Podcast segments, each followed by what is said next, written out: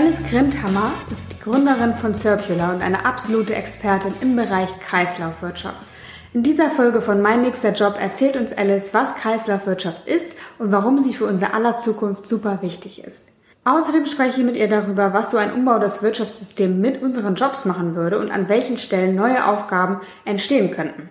Alice hat zudem super Tipps auf Lager, was man sich anschauen sollte, wenn man sich für das Thema Kreislaufwirtschaft interessiert. Mein Name ist Janike und gemeinsam mit den Zukunftsbauern wünsche ich euch viel Spaß bei der heutigen Ausgabe.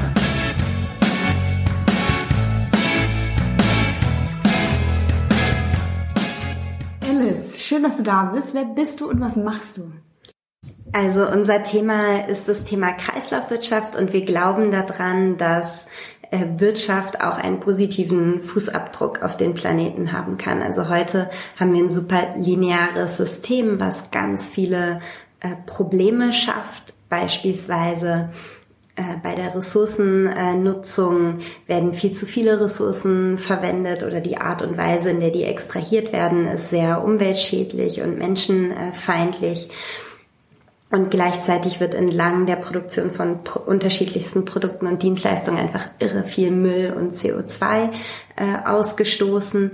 Und das sind ähm, Probleme, die unsere heutige Wirtschaft eben kreiert und wir glauben daran, dass wenn man mit einer anderen Intention Geschäftsmodelle, Produkte und Dienstleistungen entwickelt, und zwar mit der Intention, dass die eine positive äh, Wirkung sowohl auf äh, Menschen und auf das, wie wir miteinander arbeiten, aber auch auf den Planeten äh, haben, dass wir eben eine Wirtschaft entwickeln können, die diese Probleme nicht schafft, sondern eine positive Wirkung entfaltet. Und bei Circular ähm, wollen wir das in die Praxis umsetzen, äh, weil es gibt ganz, ganz viel Theorie äh, zu Kreislaufwirtschaft und Circular Economy, äh, aber noch nicht so viele Beispiele, wobei es die auch gibt. Äh, da gibt es ganz äh, tolle Projekte in unterschiedlichen Branchen ähm, und davon wollen wir eben, dass es noch mehr gibt, äh, damit wir irgendwann eine Wirtschaft haben ohne Müll.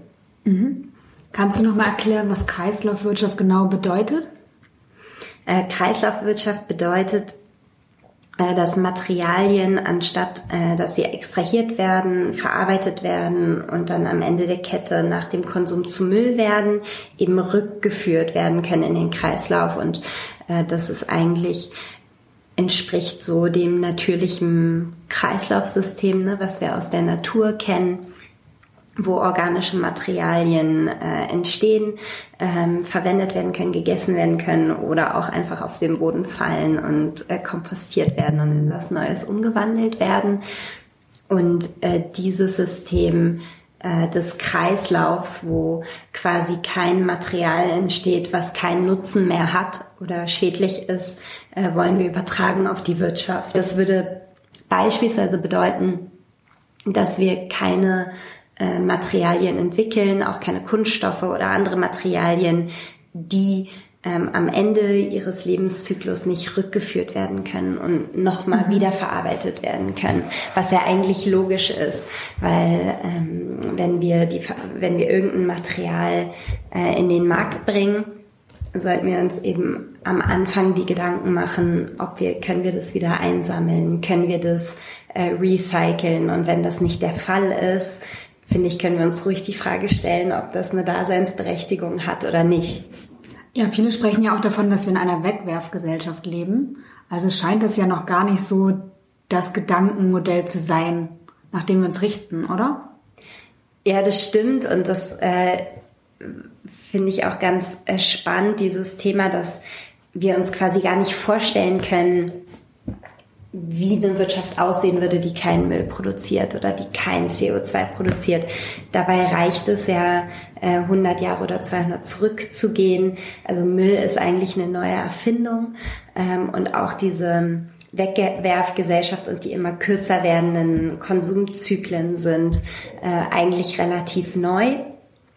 Ähm, und gleichzeitig entstehen ja jetzt aber auch neue Trends äh, dahin, äh, zu sagen, wir wollen das anders, wir wollen nicht so viel wegwerfen, wir wollen eigentlich nicht Teil ähm, von diesem immer größer werdenden äh, Problem, was man auch eine Müllkrise nennen kann, sein.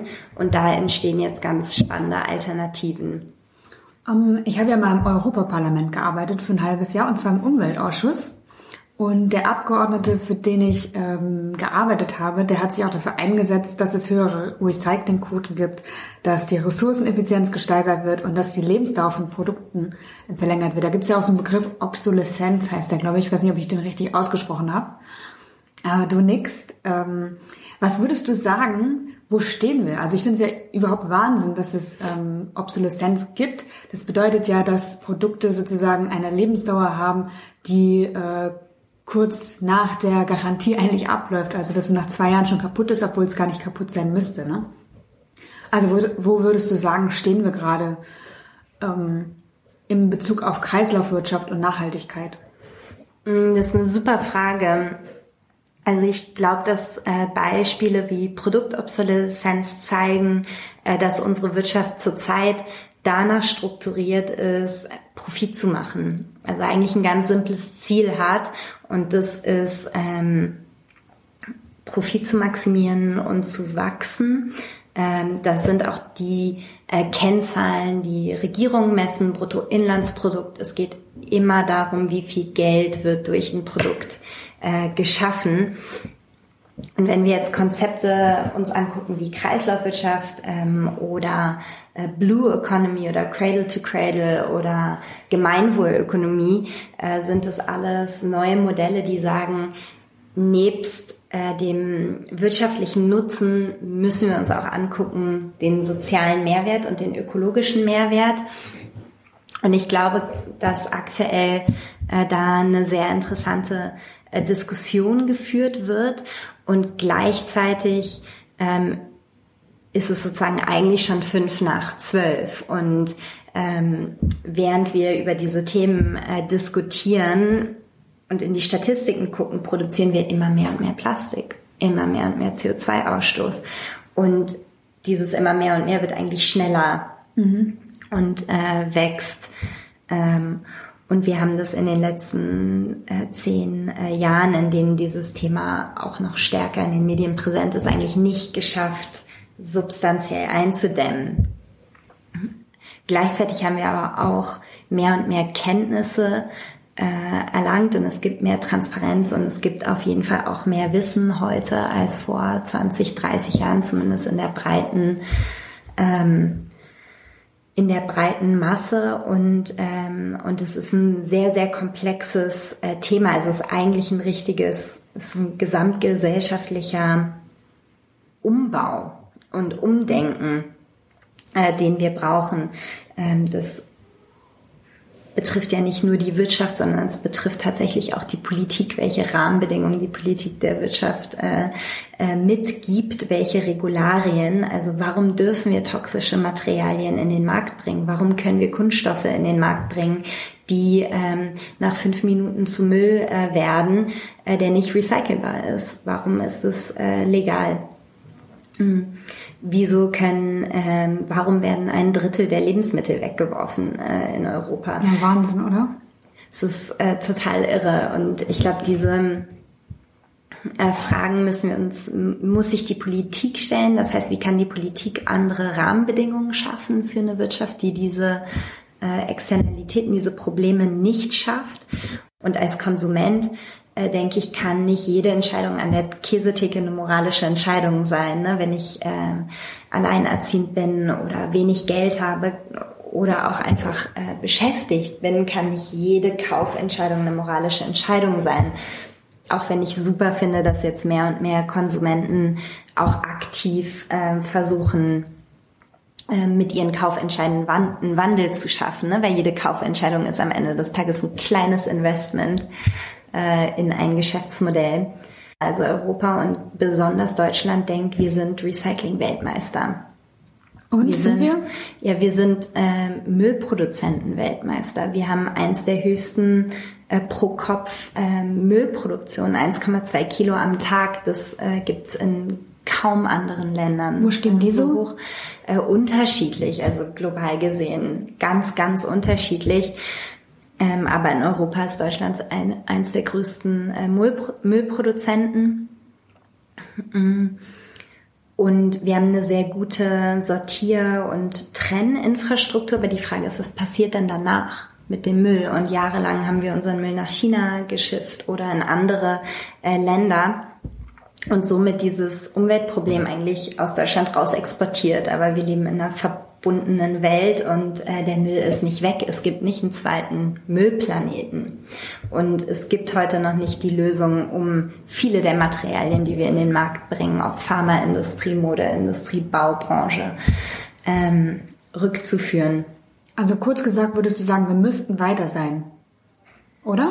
Wir müssten weiter sein und wir sollten dringend weiterkommen. Ja. Äh, das denke ich. Und, äh, und wir müssen uns anschauen, dass was schief läuft, nicht um uns fertig zu machen, aber um äh, damit die Stellschrauben zu finden, wo wir was verbessern können.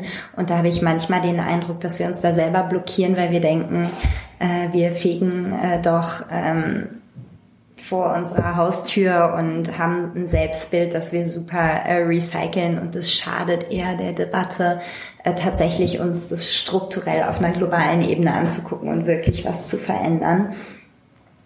Und gleichzeitig ist es auch so, dass viele der ökologischen Produkte, nachhaltigen Produkte sind teurer.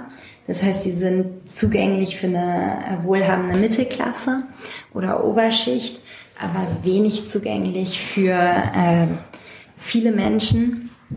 Das, denke ich, muss sich verändern. Ähm, und auch da ähm, gibt es häufig das Selbstbild von der oberen nachhaltig denkend und agierenden intellektuellen äh, Menschen, dass sie schon ganz viel tun.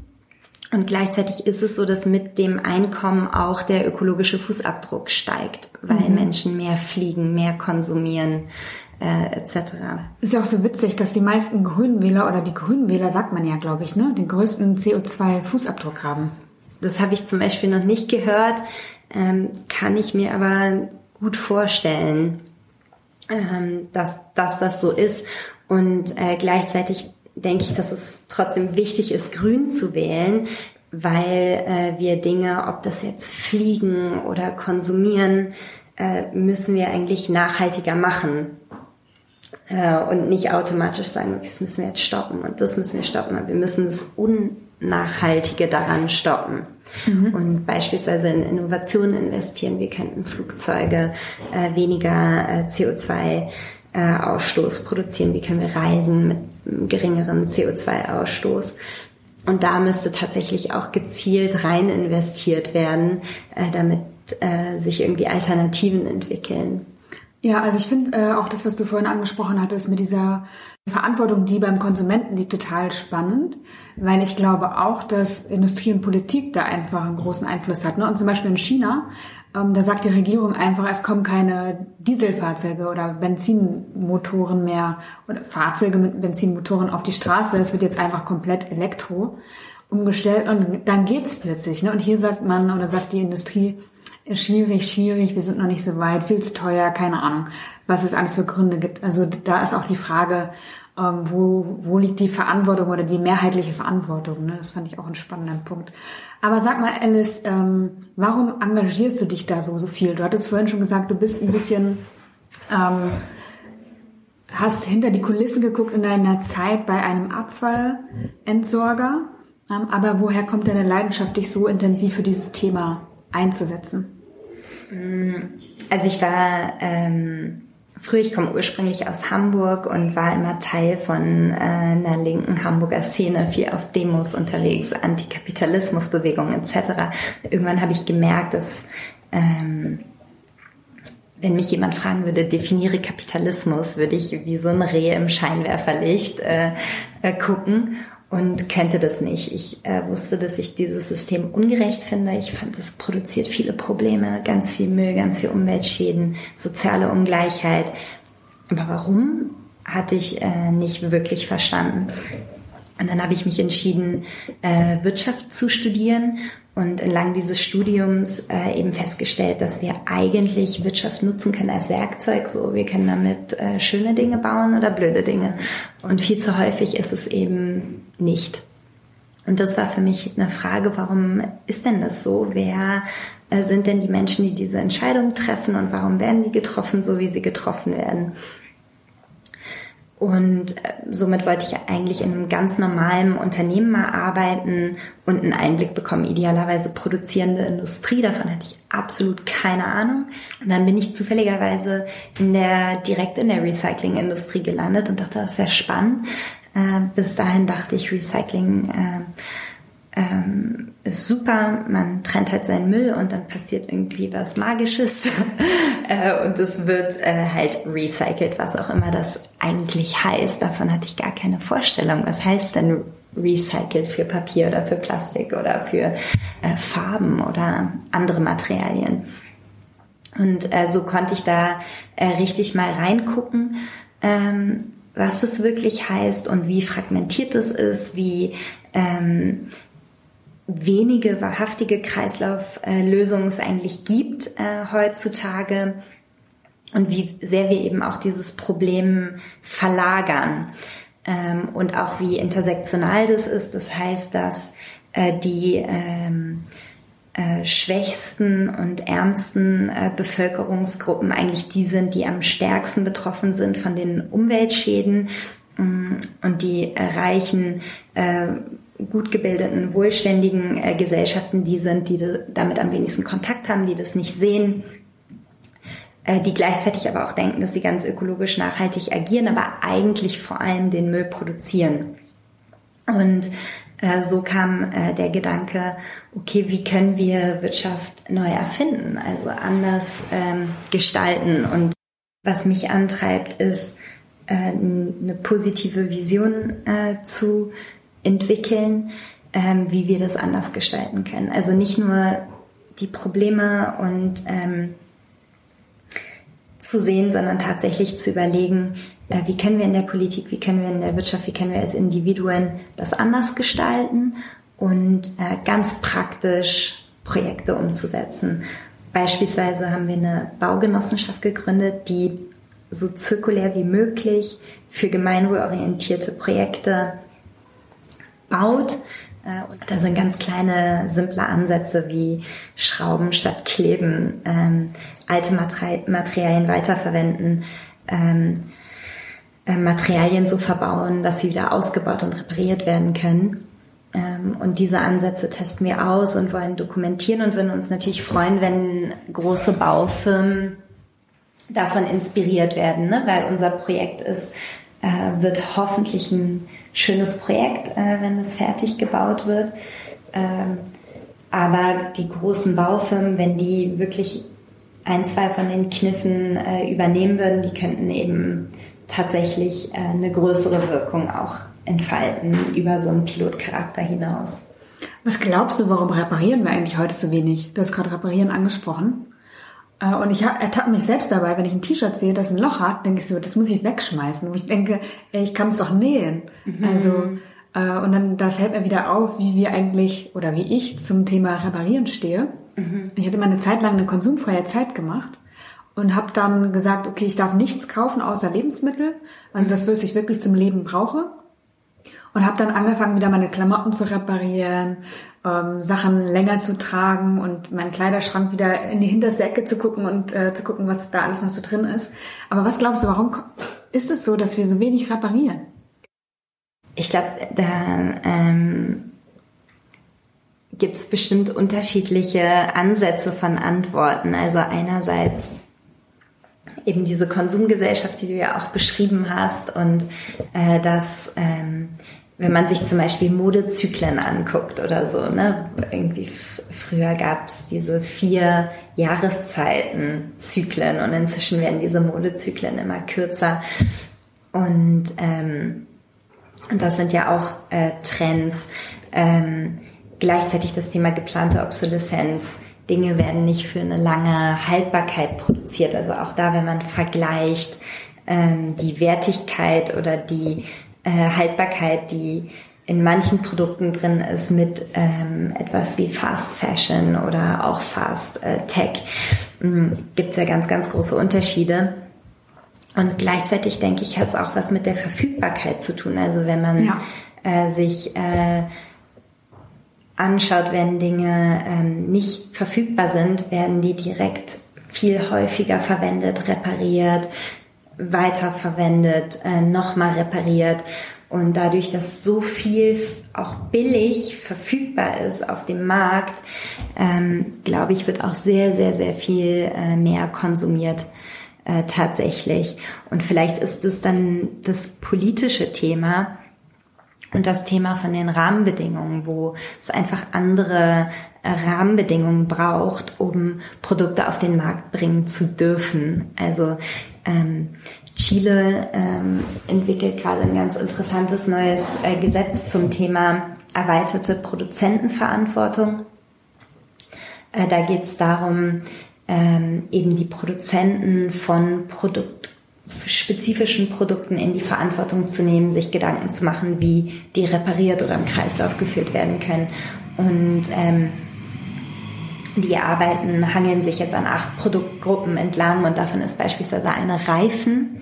Und äh, die sagen eben den Reifenfirmen, ähm, ihr müsst in Kollaboration mit Partnern oder alleine, wie ihr wollt, überlegt euch was, seid innovativ, ähm, uns zeigen, wie eure Reifen in den Markt kommen, im Kreislauf geführt werden und recycelt werden. Ansonsten könnt ihr die in Chile nicht äh, produzieren oder verkaufen. Und Chile hat sehr, sehr viel in die Startup-Infrastruktur mit einem Programm Startup Chile heißt das investiert und probiert so ganz gezielt äh, große Firmen und innovative kleine Firmen zusammenzubringen in diesem Thema Circular Economy, was ich einen interessanten Ansatz finde.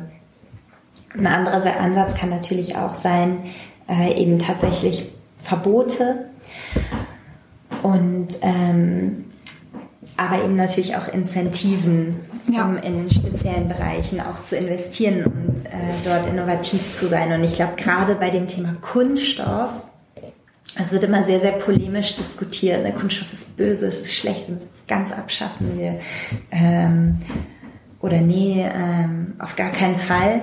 Ähm, also sehr schwarz-weiß und äh, Kunststoff hat viele ähm, technische Innovationen auch erst ermöglicht, die total wichtig sind im Gesundheitswesen beispielsweise. Aber vielleicht gibt es andere Materialien aus Kunststoff, die einfach nicht so sinnvoll sind. Und wenn sich die Industrie beispielsweise einigen könnte, weniger äh, Kunststoffsorten zu produzieren, vielleicht 10 oder 20, ähm, und auch offenlegen würde, was für Chemikalien dort in den Prozess einfließen und sich vielleicht auch dort festlegen auf eine gewisse Anzahl an Rezepten. Das würde einfach das Recycling und die Kreislaufwirtschaft viel, viel einfacher machen.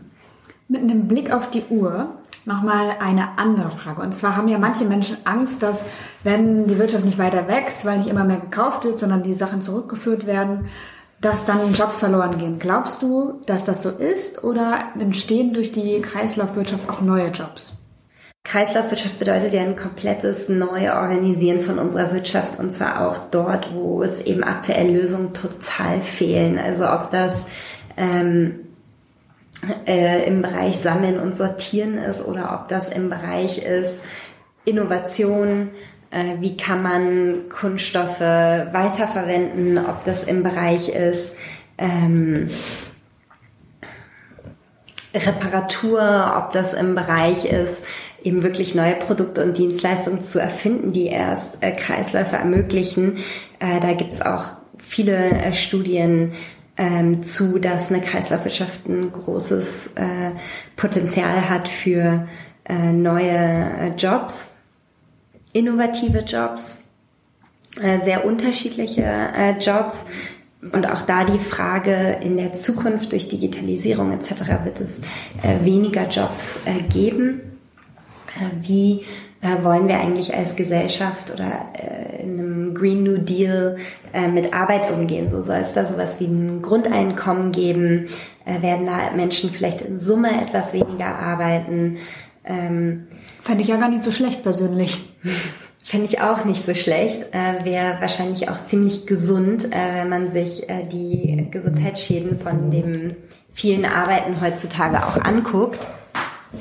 Ähm, und, und ich glaube, da ist extrem viel Potenzial in dem Thema ähm, neue grüne Jobs, auch weil das ähm, sinnorientiertere Jobs sind. Ne? Die, die geben auch Sinn. Das ist auch was, was die neuen Generationen enorm suchen und wollen. Ne? Wenn man sich Fridays for Future anguckt und andere Bewegungen, alle wollen Sinn ähm, stiftende Arbeit, was positiv ist. Gleichzeitig wollen viele auch weniger arbeiten, weil wie soll man heute Arbeit und das Privatleben zusammenbringen? Spätestens, wenn ein Kind kommt, äh, merken das die meisten oder Pflege von Eltern oder ähm, äh, andere Themen. Und so denke ich, kann dieses, dieser Umbau zu einer grünen Wirtschaft ein großes Potenzial von neuen, sinnstiftenden Jobs bringen und vielleicht auch ein äh, Potenzial, dieses Thema sich anzugucken, wie besteuern wir Rohstoffe, wie besteuern wir Arbeit und wie wollen wir Arbeit äh, in Zukunft äh, auch anders gestalten, dass es nachhaltiger für den Menschen ist. Letzte Frage. Hast du Tipps, was ich lesen sollte, wenn ich jetzt in diesen Bereich wirklich gehen soll, äh, möchte? Ähm, was sollte ich mir anschauen? Was sollte ich kennen? Wenn du äh, dich für das Thema Kreislaufwirtschaft interessierst, äh, würde ich dir empfehlen, mal Statistiken über das Thema Abfall anzugucken. Das ist total interessant. Also was für Müll wird eigentlich hergestellt und wo und in welchen Mengen äh, kann man beim Bundes, äh, beim Statistischen Bundesamt äh, sich angucken. Ähm, und das ist super informativ, wenn man ein besseres Verständnis für das Müllproblem haben will. Dann gleichzeitig würde ich empfehlen Statistiken zum Thema CO2 mhm. äh, Ausstoß, weil ich glaube, das sollte man äh, sich äh, zusammen angucken. Ähm, und ähm, ich würde auch empfehlen, ähm, Ellen MacArthur äh, Stiftung, deren äh, Unterlagen anzugucken. Von wenn ein Wirtschaft ähm, sehr interessiert, würde ich auch mal bei McKinsey reinschauen. Die haben viele Publikationen zu dem Thema Circular Economy und dem wirtschaftlichen Potenzial. Ähm, und, ähm, und ansonsten würde ich auf jeden Fall auch empfehlen, auf Blogs dieses ganze Thema Zero Waste und ähm, sich anzuschauen, wo es viele neue Startups gibt, die äh, spannende äh, Pilotprojekte entwickeln. Genau. Ich habe auch einen guten Film nochmal gesehen. Vielleicht kennst ja. du den. Welcome to Sodom heißt der. Den kenne ich noch nicht. Echt, den musst ja, du dir anschauen. Mal. Ja. Da geht es um Elektromüll und dass der mhm. in einer Deponie in Accra landet und ja. wie da eigentlich damit umgegangen wird. Das ist wirklich der Hammer, wenn man das sieht. Ähm, ja. Und ich finde das gut, sich einfach mal das anzugucken, dass es nicht so im Verborgenen stattfindet wie bisher. Ähm, und ich glaube, das macht total viel Lust, sich da wirklich mit zu beschäftigen oder sich dafür sogar einzusetzen. Mhm. Alice, ich finde es cool, was du machst, was ihr macht hier bei Circular. Ähm, wir verlinken alles in den Show Notes. danke dir für das Gespräch und viel Gerne. Erfolg bei allem, was du vorhast. Vielen, vielen Dank äh, dir, Janneke, und einen schönen Tag noch.